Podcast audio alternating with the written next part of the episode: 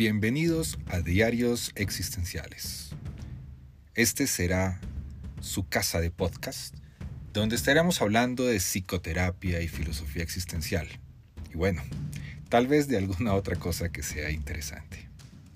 Soy Juan Pablo Díaz del Castillo, psicólogo y publicista colombiano, y espero que me acompañen, más bien, que nos acompañemos en este camino. Bienvenidos.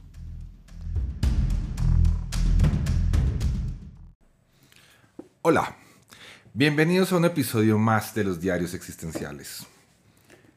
Pido disculpas por la demora, tanto tiempo que estuve fuera del aire, pero tuve bastantes situaciones personales de cambios, de transformaciones que, me llevaron a, estar un poco ausente.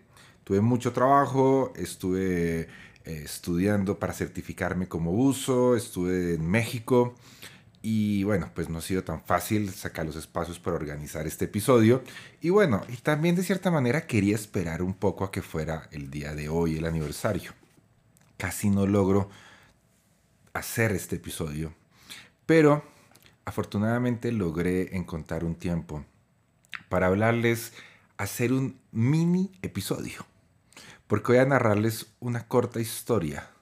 Y es la historia de cómo Víctor Frankel se fue a vivir con Eli, qué sucedió con ellos y cómo lograron realizar su amor. Soy Juan Pablo Díaz del Castillo y les doy la bienvenida a los diarios existenciales.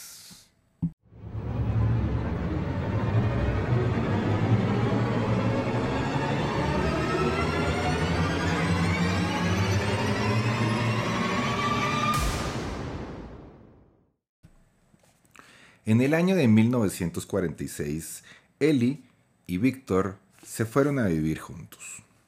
Por aquel entonces estaba muy mal visto hacerlo antes del matrimonio. Aunque Víctor sabía, gracias a varias informaciones, que Tilly estaba muerta, seguía careciendo de la notificación oficial de la Cruz Roja Internacional. Así que técnicamente no podía volverse a casar. Aunque la familia de Eli no tenía ninguna objeción en un matrimonio entre un judío y una cristiana, Víctor tan solo podía especular con la reacción que habrían tenido sus padres ante su relación con él. Él recordaba que ni su padre ni su madre se habían opuesto jamás a ninguna de sus relaciones con mujeres no judías. Pero también él sabía que para ellos el matrimonio era algo diferente. Pero Víctor tenía la certeza o la creencia de que sus padres la hubieran aceptado completamente y no se hubieran opuesto a esta unión de diferentes religiones después de haberla conocido. Y dadas las circunstancias, habrían comprendido los problemas que habían para celebrar una ceremonia oficial. De esa manera, Víctor tenía que esperar a que llegara el documento de la Cruz Roja. En el caso de Eli, casarse con un judío no era ni mucho menos un problema. Dada la manera como la habían criado y los amigos y parientes judíos que habían en la familia, a Eli tan solo interesaba la persona. Con todo y esto, Eli se refirió al pesimismo de una de sus tías judías de casarse con Víctor. Tante Berta. Iba a ver cada día a, a su abuela y solía decirle, ya verás, hay un caballero judío que jamás se casará con una pobre chica cristiana. Nunca. Mi abuela no estaba nada contenta y le respondió. Dice Eli, tienes razón. Manos y el cerebro importan más que el dinero. Eso puede mantenerlo toda su vida. El dinero lo puede perder. Pero lo que sí posee Eli y hará de Víctor, en cierta manera, un hombre rico. Por lo visto, era importante para los judíos casarse con alguien acomodado económicamente. No te cases con una chica pobre, y menos aún con una chica pobre y además cristiana. En, las comunidades religiosas, en las comunidades religiosas, la cuestión era bastante diferente. Entre los católicos ortodoxos y los judíos, la relación ni gozaba de reconocimiento ni de la bendición. Eli, desde la óptica de la práctica católica estricta de la época, era una pecadora por dos motivos. En primer lugar, vivía con un hombre con el que mantenía relaciones sexuales sin estar casada. En segundo, el hombre, que en última instancia aún estaba casado, era judío. Y desde la exigencia desde la exigente perspectiva judía, no cabía el reconocimiento del matrimonio entre Víctor y Eli. En julio de 1947, Eli estaba embarazada. De cuatro meses, cuando Víctor recibió finalmente la confirmación oficial de la muerte de Tilly. Un par de días después, Víctor y Eli contrajeron matrimonio por medio de una sencillísima ceremonia civil en la sede del centro del distrito noveno, en Wanher Wasringer Strassen en el mismo edificio en el que Víctor había desarrollado su labor en pro de la prevención del suicidio entre la juventud vienesa y que sigue siendo hoy la sede del Distrito Noveno. Caminaron efectivamente por Strassen, vestidos con sus mejores galas, partidas de nacimiento en mano, y entraron en la pequeña sala de juntas. Un par de fotografías de la ceremonia muestran a Víctor y a Eli sentados frente a una mesa, en presencia de un funcionario con toga. Los testimonios de los padres de Eli, una tía de la difunta Tilly, acompañaba, acompañada de un amigo y la abuela, la abuela Eschwidens, que amaba a Eli con todo su corazón. Eli recordaba que su abuela estaba muy orgullosa de su boda con Víctor.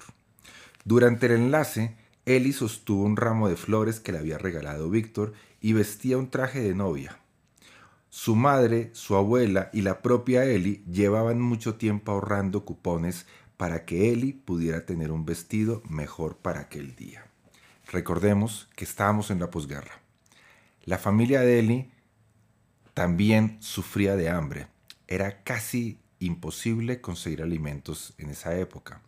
Víctor en muchas ocasiones solamente se alimentaba con jarabe para la tos. Como él decía, las calorías son calorías. Así que la pobreza era muy grande en la ciudad de Viena. Continuando con la historia, después de la boda regresaron a su casa a Marian Ganassi. Habían imprimido un cartel en el que anunciaban su boda y habían enviado la siguiente invitación al su círculo más íntimo de amigos. Decía así, el doctor Víctor Frankel y esposa solicitan el honor de su presencia en la recepción que se celebrará el viernes 18 de julio de 1947 a las 6 de la tarde en su casa, Marian Ganase, número 1. Vestido informal, se servirán bebidas y helados.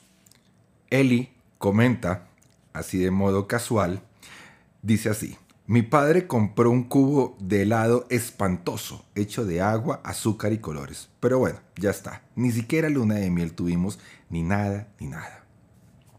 La pareja Frankel siguió viviendo en una habitación después de la boda, la misma que ocupó Víctor Frankel desde que llegó de los campos de concentración. Luego ocuparon una segunda habitación en Marianganase a tiempo para el nacimiento de su única hija el 14 de diciembre. Con el paso del tiempo la familia y los amigos llamarían a Gabriel Gaby. Era, eran unos tiempos maravillosos para aquel humilde hogar. Los constantes exhortos de Estela desde Australia, la hermana de Víctor, hicieron que Víctor y Ellie contemplaran la posibilidad de emigrar a Australia. De hecho, tenían los visados y los affidavit en orden y podían haber cogido maletas y trasladarse con la pequeña Gaby a Australia. Pero con Ellie, el nacimiento de Gaby y el aumento de las responsabilidades laborales y el futuro de Víctor parecía cada vez más brillante. Seguían estando atados a Viena conforme él salía de las sombras que habían poblado los años más oscuros de su pasado. Recuperaba el valor, vivieran donde vivieran. Eli y la pequeña Gaby eran las demostraciones más evidentes de, que, de que la primavera aún podía llegar. Y como dice Eli en el libro La llamada de la vida, éramos tan pobres, pero a la vez tan felices que nadie lograría comprender cómo podíamos llegar a tanta felicidad entre tanta pérdida y miseria.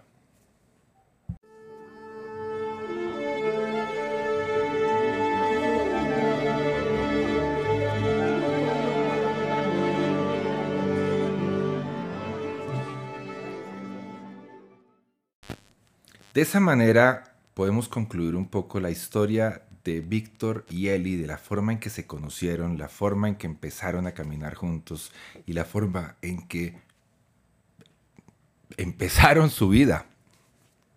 Unión libre, matrimonio civil y todos esos elementos que para la época eran bastante complicados. Pero hoy, hoy 23 de abril del año 2022, nos encontramos conmemorando 117 años del natalicio de Víctor Frankl. ¿Qué mejor forma de conmemorarlo que hoy, narrándoles a ustedes ese momento en que iniciaron la convivencia Víctor y Eli? Una relación que duró muchísimos años, hasta el año en que Víctor murió.